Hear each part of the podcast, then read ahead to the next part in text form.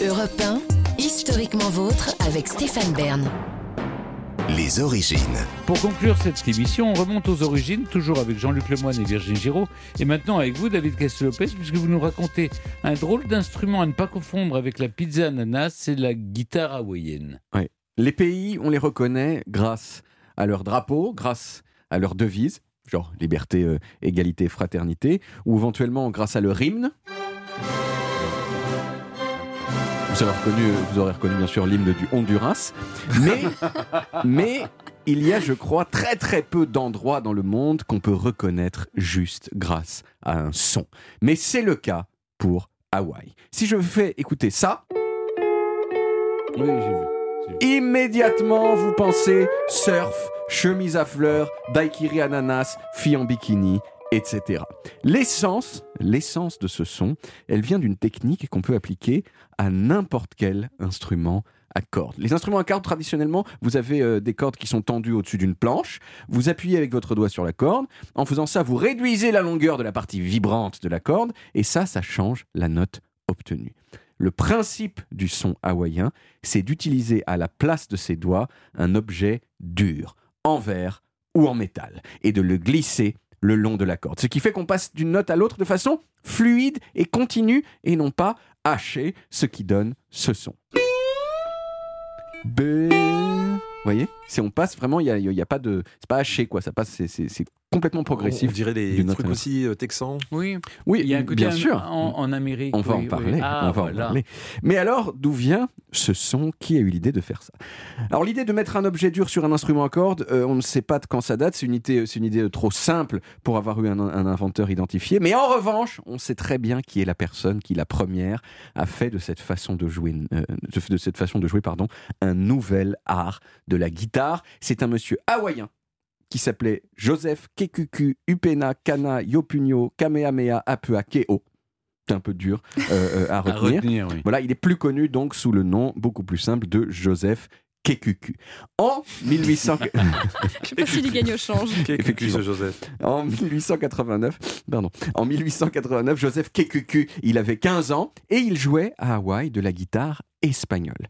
Bon, il y a une légende qui dit qu'un jour il se promenait le long d'une voie ferrée et il a trouvé un clou et il se dit ah, attends si j'essayais de le plaquer sur les cordes de ma guitare pour voir ce que ça fait. Euh, alors on ne sait pas si cette légende est vraie, mais ceci dit c'est pas une histoire géniale euh, non plus, euh, ce qui la rend assez crédible du coup. Voilà, si, quand t'as inventé des quitte à inventer des histoires, Oui. on peut peut-être inventer des histoires mieux que celle-là.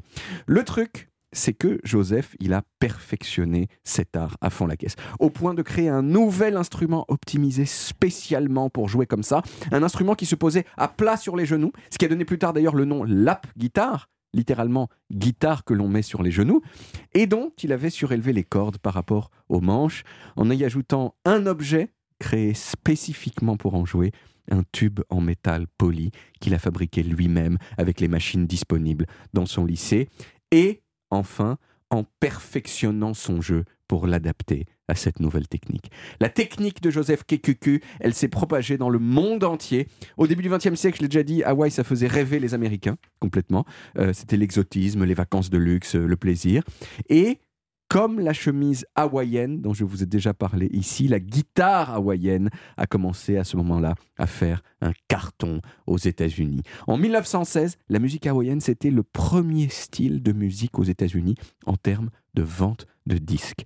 C'est des 78 tours à l'époque. Je pense que personne ici n'a connu ça. Non, Et- on est, personne n'est assez vieux pour ça. Euh, J'en ai eu euh, entre les mains. Oui, c'était mais un peu comme une relique. Voilà.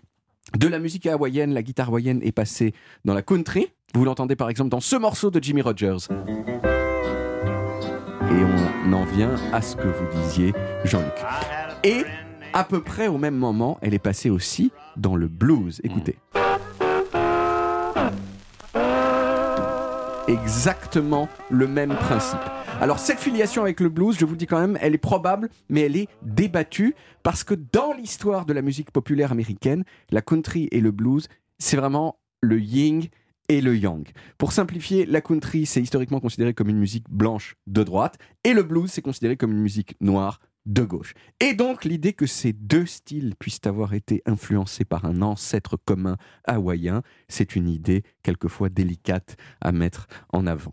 La guitare à hawaïenne, elle a été révisée et adaptée plein de fois depuis. En particulier, on l'a électrisée, ce qui a permis de l'utiliser par exemple dans la pop et même, et même dans le hard rock. Exemple, Aerosmith.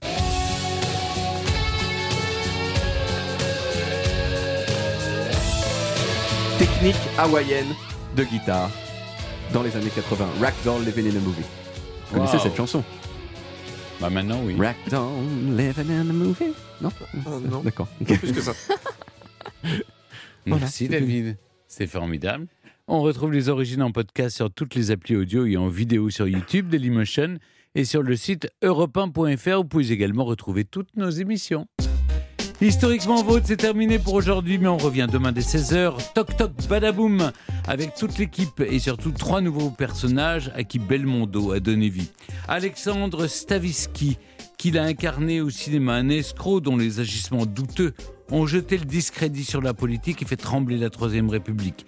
Puis un héros qui a aussi existé en vrai, que Dumas a romancé et que lui a incarné pour la télévision au début de sa carrière, D'Artagnan.